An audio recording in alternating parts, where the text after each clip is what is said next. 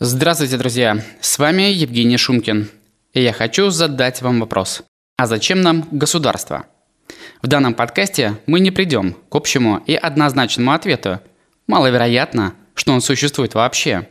При этом задать и себе такой же вопрос все же стоит. Что такое государство? Для какого-то количества людей слово «государство» носит сакральный смысл, особенно для тех, кто ментально корнями из СССР. Это не просто кусок земли и охраняемый периметром. Это нечто могучее и предопределенное. Несмотря на всю возможную его критику, современного человека все же трудно себя представить без него. Возможно ли человеку, не современному, а вообще человеку, обходиться без институционализации его прав и свобод? Вы можете почитать у Александра Аузана в книге «Экономика всего», как институты определяют нашу жизнь. Ссылка будет доступна в описании. А я как мог выговорил это слово. Возьмем, к примеру, правоохранителю или пенитенциарную систему в планетарном масштабе. Первое.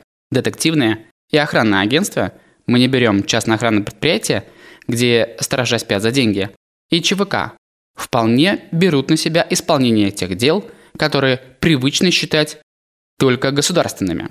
Я имею в виду частные военные компании.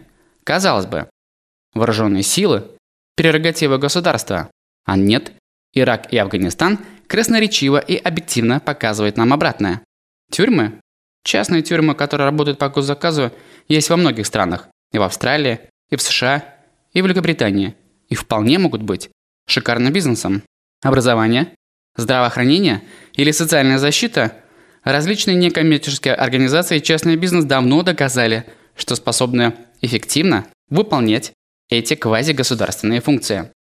Таким образом, рассматриваемые в качестве примера функции государства вполне заменяемы.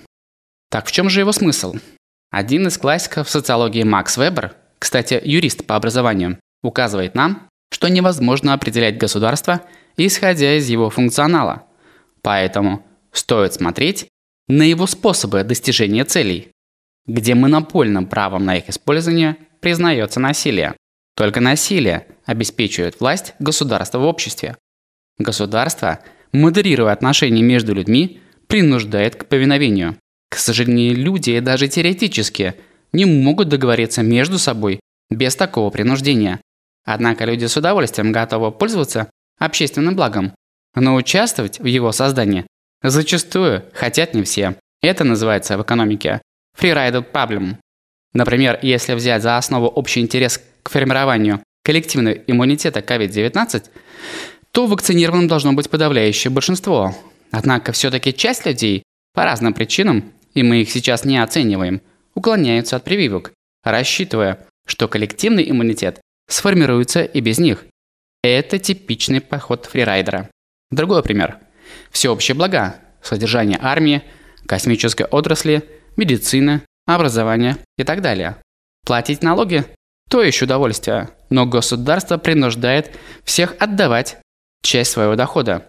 И в сборе налогов ему нет равных, согласитесь. А собранные деньги еще необходимо и распределить. Желательно эффективно. Уже в XVIII веке появилась теория общественного договора. Аузан называет его социальным контрактом. Сначала Томас Гоббс и Лок, а за ними Жан-Жак Руссо сформулировали ее суть примерно так. Люди давно согласились на ущемление своей свободы государством в обмен на безопасность и другие общественные блага, которым государство обеспечивает. В этом суть социального контракта, который заключается между народом и властью. Заключается, конечно, в кавычках. В теории ровно и красиво. На деле общественный договор не выглядит уж таким неравноправным. Попробуйте выйти из этого договора. Мы подписанты, как граждане, по умолчанию, с момента нашего рождения. Например, перестаньте платить налоги или соблюдать законы государства. Такой эксперимент обойдется дорого, причем буквально. Даже если вы переберетесь в другую страну, все равно придется платить налоги и соблюдать законы этого государства. И еще теория общественного договора не может нам объяснить, как собственно появляется само государство, ведь в реальности подписантов договора нет. При этом разрешения на его подписание никто не спрашивает. А Узан в своей книге «Экономика всего» или «Как институт определяет нашу жизнь» Я напомню, что ссылка будет в описании к подкасту, в подавляющем большинстве случаев возникала из организованной преступности. И только по прошествии времени оно было вынуждено как-то договариваться с населением захваченной территории.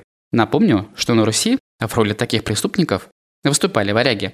Сейчас кажется, что государство неизбежно, и без него наступит анархия. В переводе с греческого оно означает буквально «без начальства». Анархизм, как направление общественной мысли, активно развивался в XIX веке различными учеными. А книга Бакунина о государстве стала классическим обоснованием того, что можно жить и без государства.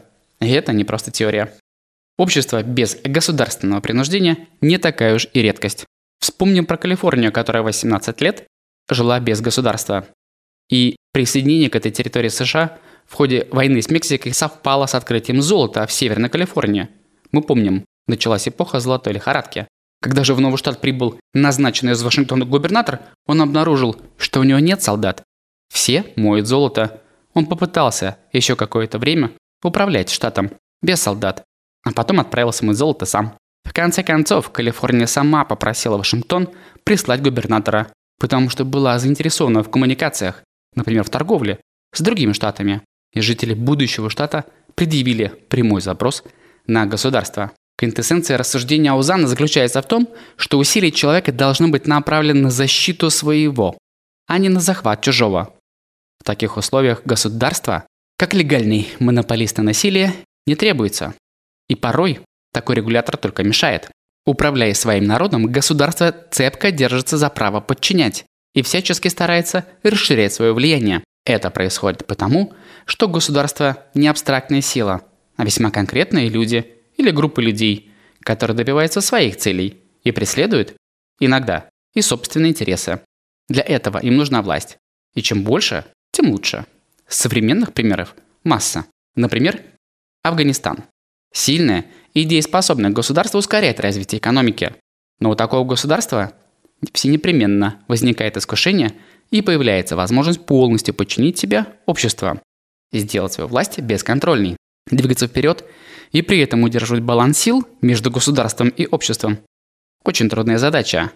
И чтобы у общества в руках было средство контроля за государством, нужны свободные СМИ и демократические выборы. А самое главное, в обществе должно быть достаточно много умных и неравнодушных граждан, которые готовы различным, разумным и правомерным действиям. Вообще говоря, чем разобщеннее общество, тем больше у государства шансов усилить свою власть. Ключевой показатель здесь – уровень доверия в обществе или социальный капитал. Чем его больше, тем лучше. Дефицит доверия компенсируется усилением правового регулирования. Хромает экономика. Что же мы имеем сейчас? Первое. Тенденция на глобализацию, утрата мягких транснациональных границ. Крипта и интернет рулят, с одной стороны. Второе – ужесточение твердых национальных границ. Белоруссия, Польша, Китай, например. Победы чего-то одного точно не будет. При этом стоит помнить, что договариваться всегда дешевле, чем конфликтовать. Право, как возможность помочь себе и друг другу, должно поддерживаться государством и обществом, чтобы последнее не думало о первом. Пока.